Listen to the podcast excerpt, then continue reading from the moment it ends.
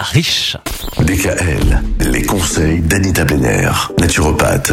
Toute cette semaine, Anita, on parle des règles et de l'endométriose. L'endométriose qui peut être à l'origine de, de bien des douleurs euh, pour les femmes. Il y a une, une première règle euh, qu'il faut absolument suivre en cas d'endométriose. Alors c'est une maladie inflammatoire, donc on peut agir au niveau de l'alimentation pour aider à baisser le niveau d'inflammation dans le corps. Adopter une alimentation équilibrée et saine va vous permettre d'une part de réduire cette inflammation, mais aussi de protéger votre corps du stress oxydatif et d'avoir un impact sur votre énergie et votre humeur. C'est très important dans, dans, dans ce cas-là.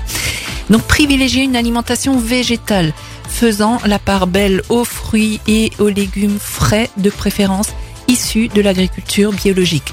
Augmentez également votre ration de fibres et d'aliments riches en oméga 3 comme les poissons gras, bio également, hein, et les huiles végétales de lin, de chanvre, ou sinon on se supplémente. Côté cuisson, Privilégiez les cuissons douces pour préserver les nutriments contenus dans les aliments. À l'inverse, évitez tous les aliments susceptibles d'accroître l'inflammation, comme l'alcool, les aliments riches en graisse ou en sucre, le gluten, les produits laitiers. Tout ça, c'est à proscrire.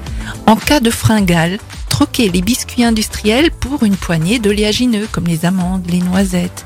Et le stress que peut engendrer, engendrer pardon, l'endométriose tend à augmenter également l'inflammation et à déséquilibrer l'organisme. Donc pour mieux le supporter, la pratique d'une activité physique est plus que conseillée. Les douleurs pouvant être assez fortes en cas d'endométriose, on recommande plutôt la pratique d'une activité douce comme le yoga, ou le, le pilate, par exemple, euh, trois fois par jour, trois fois par euh, semaine, ça c'est très bien. Et pour vous aider à lâcher prise, pensez à la méditation. C'est aussi une activité relaxante à privilégier au quotidien. Autre chose qui peut fonctionner aussi en cas d'endométriose, c'est la phytothérapie et l'aromathérapie. Vous nous expliquerez ça demain, Anita. À demain. Retrouvez l'ensemble des conseils de DKL sur notre site internet et l'ensemble des plateformes de podcast.